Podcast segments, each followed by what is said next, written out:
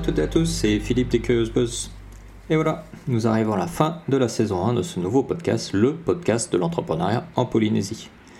Un dixième épisode était prévu, mais notre invité a un planning très chargé en cette fin d'année. Tu la découvriras donc lors de la saison 2. Car c'est ça aussi l'entrepreneuriat, parfois trop occupé à gérer le quotidien pour penser à autre chose. À la place, j'ai donc choisi de faire cet épisode bilan avant de te laisser pour quelques temps et de revenir pour une saison 2. Nous arrivons en fin d'année, c'est donc le bon moment pour regarder en arrière et réfléchir sur l'expérience vécue. Une expérience unique cette année 2020. Je suis sûr qu'il en a été de même pour toi. Ce podcast, démarré en mai, a été lancé sur ces mots. Depuis plusieurs mois maintenant, notre monde a changé.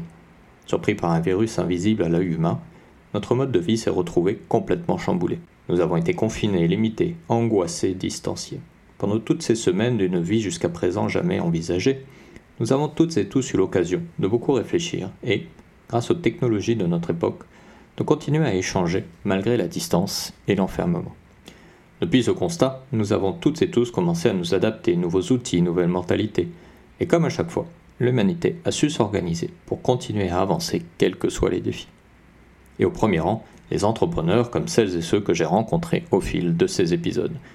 Et s'il était une leçon que je retiendrais justement de ces rencontres, ce serait celle-ci qui fait un ou une entrepreneur, c'est bien sa capacité à faire de chaque challenge, de chaque difficulté, l'occasion de prendre une perspective différente, d'identifier une option nouvelle et de tenter le coup. Que ce soit Jerry ou Tahara ou bien encore Vaya, la vie leur a mis sur le chemin des moments difficiles, des situations où ils auraient pu tout abandonner. Mais au contraire, cela était pour eux une force, une motivation, la source d'une volonté féroce d'avancer malgré tout.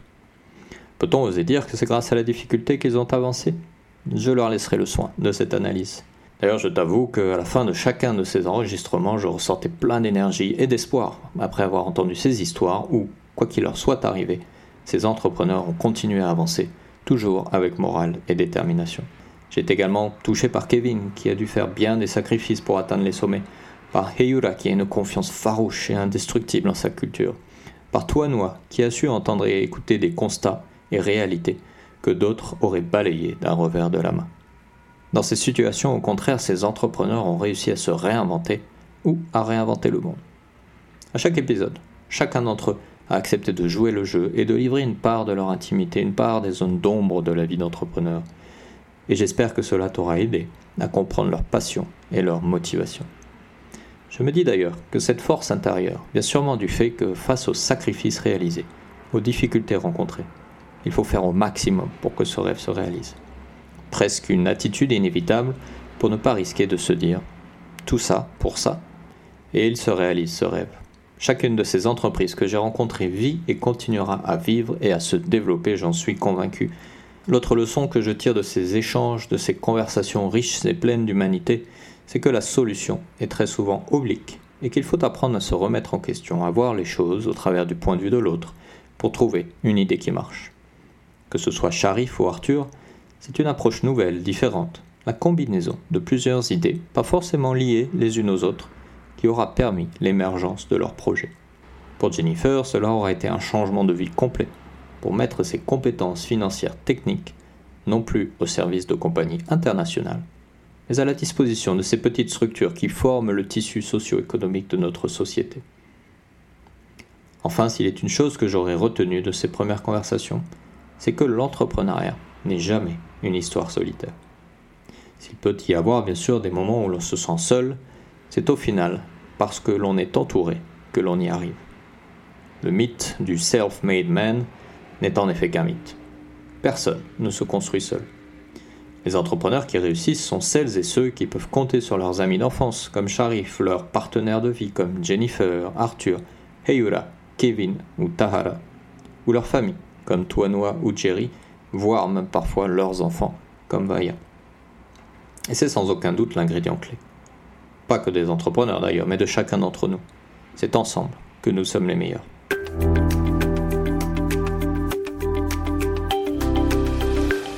Depuis le début de l'aventure de ce podcast, au-delà d'en apprendre plus sur ces entrepreneurs et l'entrepreneuriat en général, j'ai pu en apprendre plus sur moi également ma capacité à m'adapter et à toujours essayer la nouveauté, même lorsqu'elle paraît être encore euh, très anticipée.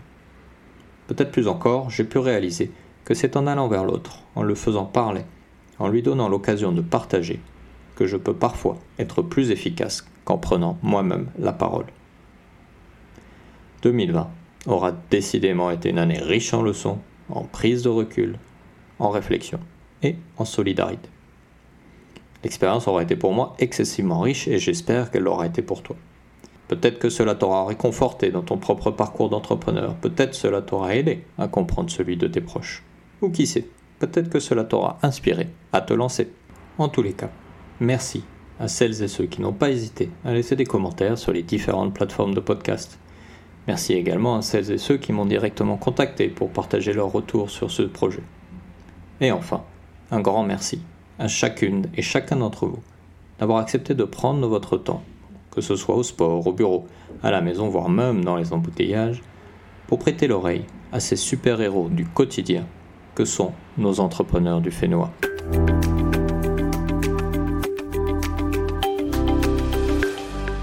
Les Curious Buzz reviendront courant février 2021 avec plein de nouveaux invités, des parcours uniques, fascinants et inspirants. En attendant, tu peux découvrir tous les autres projets de Pacific Venture. Tu peux t'inscrire gratuitement à nos newsletters d'information et d'analyse, THOE en français ou de Global Tiller en anglais, qui t'aideront à naviguer efficacement dans ce monde nouveau. L'inscription se fait sur notre site pacificventuri.com slash newsletter avec un S. En ce moment, tu peux même gagner des cadeaux en partageant l'info avec tes proches, alors n'hésite pas, nous t'attendons. Peux également découvrir le nouveau podcast vidéo Conversation with a Leader, où je reçois des leaders du monde entier pour partager leur vision du monde, des défis de demain, et leur approche de ces défis pour la région Pacifique. Ces podcasts sont disponibles sur la chaîne YouTube de Pacific Venturi. Tu peux suivre nos réseaux sociaux enfin pour continuer à t'informer de tous nos prochains événements et projets. Des tours curieux aux conversations curieuses en passant par les cafés curieux, il y aura sûrement le format qui va te plaire. N'hésite pas enfin à m'envoyer tes commentaires, tes idées et pourquoi pas les noms d'entrepreneurs inspirants que je peux aller rencontrer en m'écrivant à contact@pacificventuri.com. Chaque projet méritant de s'améliorer pour les Curious Buzz, c'est toi qui pourras m'y aider en m'éclairant sur tes attentes, tes envies et tes idées. D'ici là, prends bien soin de toi, passe de très belles fêtes de fin d'année et à bientôt donc pour une prochaine saison des Curious Buzz. Nana